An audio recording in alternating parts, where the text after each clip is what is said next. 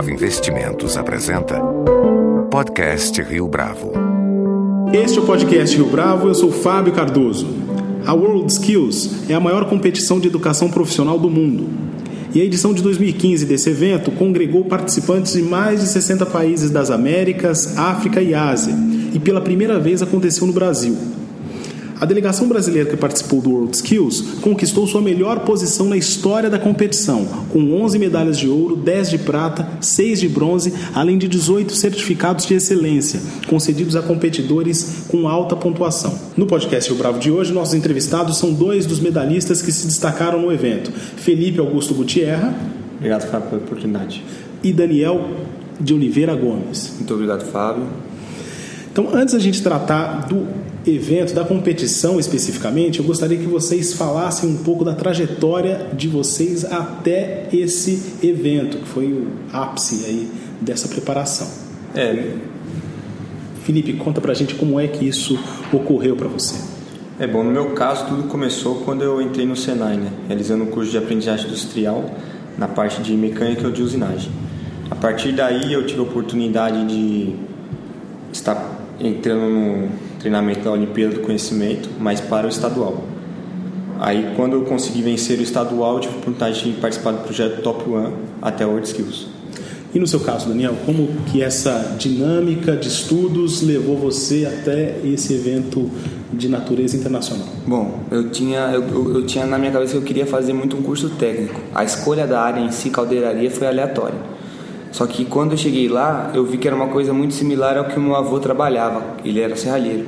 E eu me identifiquei muito porque eu, eu pensava, pô, meu avô faz isso, olha que legal, também estou aprendendo. E eu vi ali, eh, trabalhando com chapa, a possibilidade de transformar ela em diversos produtos. Isso me encantou muito.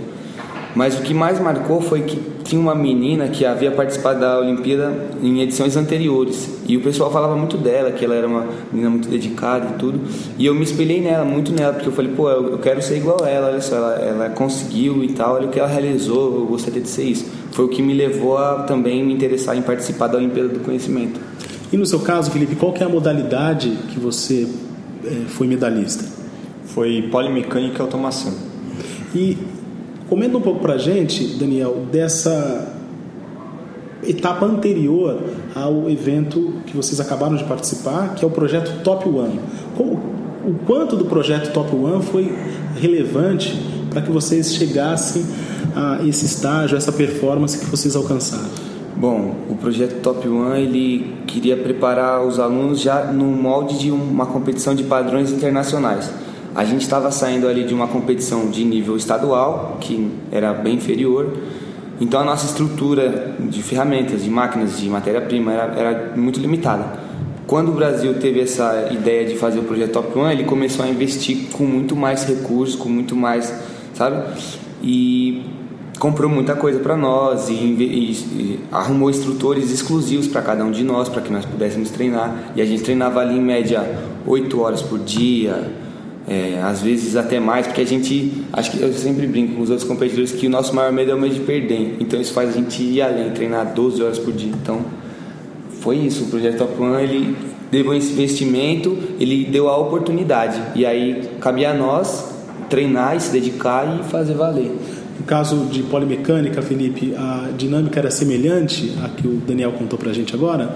No caso da polimecânica também, o treinamento foi muito parecido com o do Daniel era um treinamento de 8 horas por dia. Também teve um grande investimento, né? Teve pessoal de fora, né? Teve um senhor chamado Seu Lourenço de Portugal que veio aqui aplicar projeto testes para nós, para a gente conseguir um nível assim internacional. Então, quer dizer, o investimento foi alto.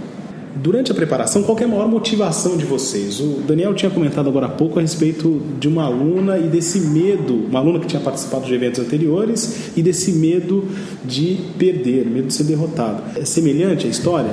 É, é semelhante. É.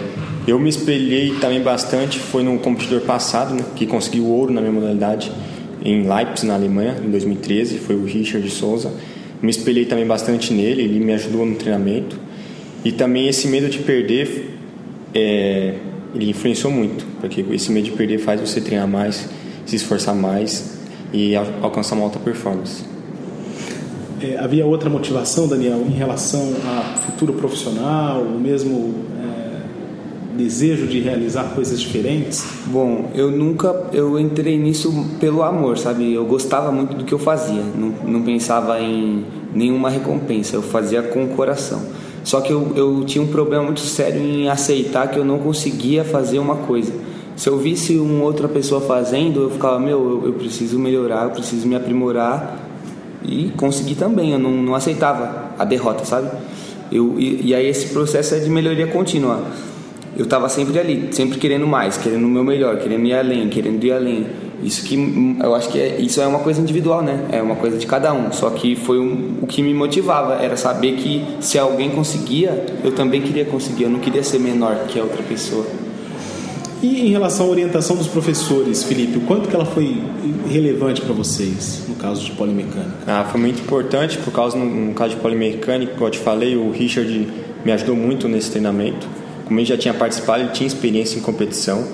E também um outro treinador meu que é o Sherman, ele já vinha participando da Olimpíada desde 2005, então tem uma muita bagagem.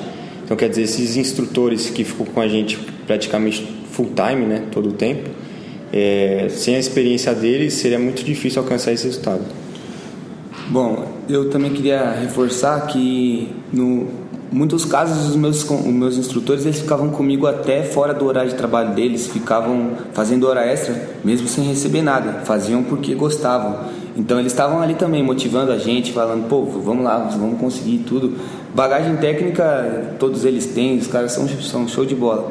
Só que também uma parte que é muito importante é a questão emocional. Às vezes até a gente duvida que a gente é capaz. E aí tem ali um instrutor que está ali com você todo dia e fala: Meu, vamos lá, você consegue. Eu sei que você não é assim quando você está meio derrubado com alguma coisa que está dando errado. Eles estão sempre ali para te apoiar, não só tecnicamente e emocionalmente. Então esse suporte é muito importante para você formar um campeão. A propósito disso, Daniel, qual foi o momento mais desafiador da competição? Qual foi a etapa mais difícil da prova? Bom, no terceiro dia no Mundial, eu fiz uma prova impecável, impecável, impecável. Saí do campo de prova tranquilo, assim, pensando, meu, eu não errei nada hoje. Qual que era essa prova? Era, um, era uma lareira, era um aquecedor, né? Era uma, é uma proposta do, do neozelandês. Lá é muito comum esse tipo de coisa que eles colocam dentro de casa para aquecer e perfumar o ambiente. E aí era a peça que a gente tinha que realizar.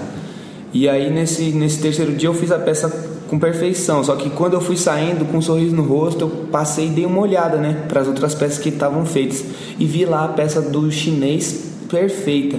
E eu falei, pô, esse cara vai ganhar de mim, pô, o cara é melhor do que eu. Deu, bateu uma coisa assim, né? E aí eu falei, pô, já perdi, né? Olha a peça do cara, nem se compara com a minha. Porque eu, eu tinha, tava na cabeça que eu era bom, que eu tinha feito perfeito, só que eu olhei a do cara e me senti arrasado. Chegou no hotel, tinha uns team leaders, aí os team leaders falaram assim, cara, se você desistir, amanhã fizer a prova de qualquer jeito, é, como é que você vai ficar pro resto da sua vida? Você vai ficar o resto da sua vida pensando, e se eu tivesse me dado meu melhor no quarto dia? Será que eu tinha sido campeão? E se você perder uma medalha por estar preocupado com o trabalho da outra pessoa? Esse momento é muito, é muito complicado porque a gente sabe fazer, só que a gente duvida que consegue. É, na hora que você está ali na pressão, na tensão da, da competição, é muito complicado. E aí eu tive todo esse suporte de esse suporte emocional que conseguiu me, me fazer contornar a situação e falar não, então é isso mesmo. Então amanhã eu vou dar o sangue, vou fazer um quarto dia excelente. E foi assim, no detalhe, eu ganhei do chinês por causa de um ponto e meio, foi um ponto e meio ali na montagem que detalhe. E para você, Felipe, qual foi o momento mais decisivo, mais tenso das provas? Ah, para te falar a verdade, foi os 15 minutos finais. Provas são 22 horas, né? No último dia de prova, que era o quarto dia, a gente tinha 3 horas. Então, durante essas 3 horas, a gente tinha que montar todas as peças e fazer a parte de programação, que é o funcionamento. Então, quer dizer, faltando 15 minutos, eu estava montando ainda as peças. Então, quer dizer, foi onde juntou toda a plateia em redor meu, assim, no corredor do, do pavilhão na competição, todo mundo olhando, colegas, conhecidos, torcendo para que eu conseguisse terminar. E faltando, assim, 30 segundos, chegou o avaliador japonês, ficou ali parado, e quando deu o tempo ele falou finish, foi quando eu soltei a chave e falei, terminei. Foi aqui todo mundo bateu palma e comemoramos porque tinha conseguido terminar e foi bem em cima mesmo. E você sabia ali que você tinha ganhado, não? Eu não sabia ainda porque ainda teria avaliação, né? E no final eu fui dar uma volta assim, ver as provas dos outros, também tinha visto que o chinês também tinha conseguido concluir. Né? Que no caso foi eu, o chinês e o coreano que conseguimos. E qual que era o projeto que você tinha que desenvolver no caso de polimecânica, Felipe? No caso de polimecânica foi um apontador industrial que era na fabrica, utilizado na fabricação de lápis, né, é, utensílios de papelaria. A experiência com participantes de fora, vocês mencionaram aqui chineses, coreanos, ela é, é tão importante quanto a competição? Com certeza, porque eles têm um padrão de trabalho totalmente diferente do nosso. Então você, você é, uma, é, muito enriquecedor porque tem uma troca de experiências muito grande. A gente tem um procedimento, a gente costuma dobrar de maneira X, eles de maneira Y. E aí você vê e aí todo mundo cresce, né? Você está pegando ali conhecimentos que foram desenvolvidos em lugares distantes, mas que você reuniu tudo ali e todo mundo teve acesso. Então é muito bom como profissional. Todos nós crescemos muito, né?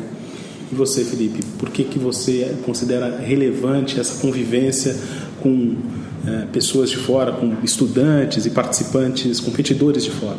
Ah, eu, eu, gostei muito também, essa parte técnica é legal, mas eu gostei muito também da troca de experiências de culturas, assim.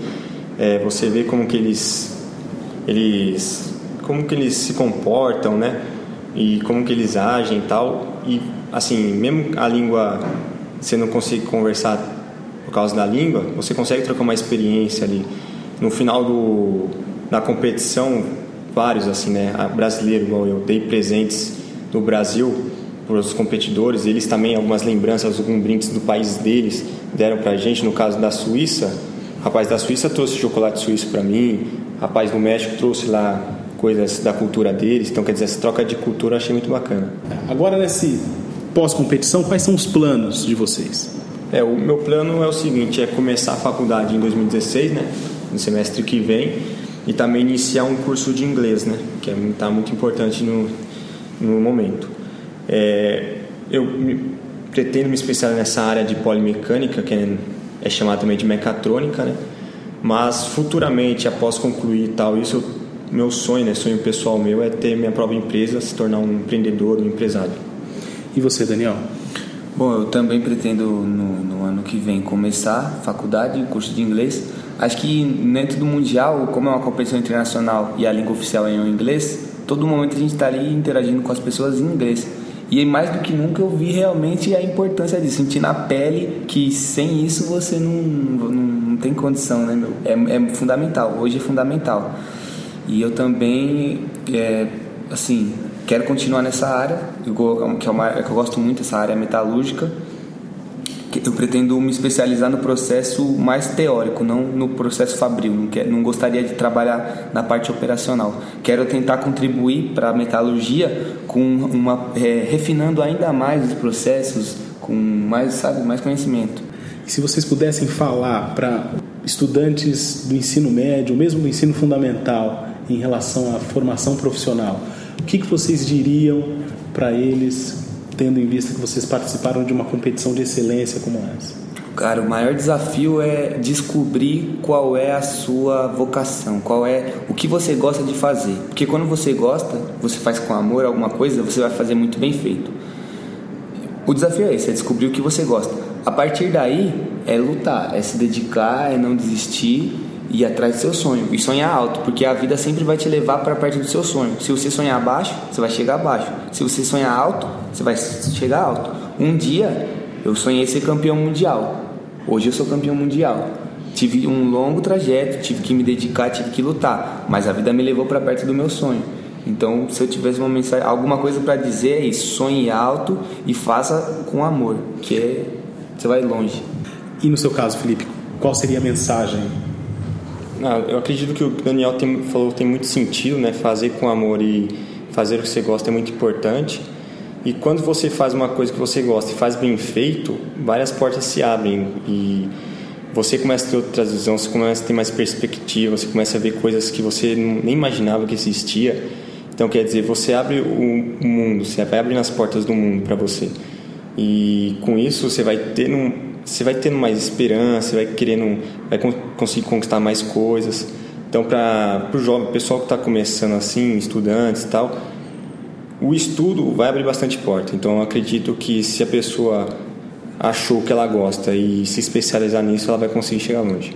Agora, também nesse período pós-competição, vocês vão viajar para fora do Brasil. Conta um pouco para a gente dessa experiência nova? O que, que vocês é, aguardam disso? Bom, a gente está com uma expectativa bem grande, né? É, foi dito que a gente ia ganhar uma viagem para um país de referência tecnológica nas nossas áreas.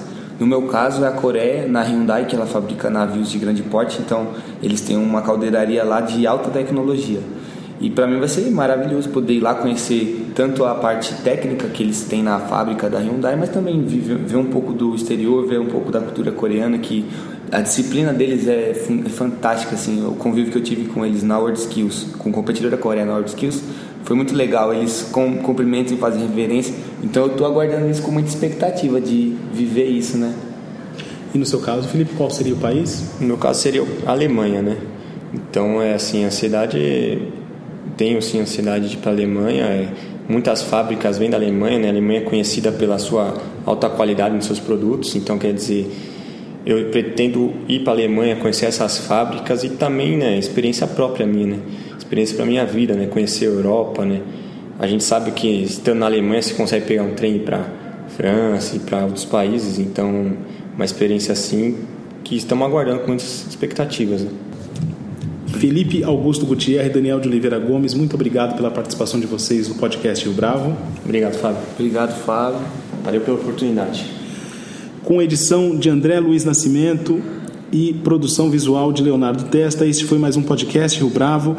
Você pode comentar essa entrevista no SoundCloud, no iTunes ou no Facebook da Rio Bravo.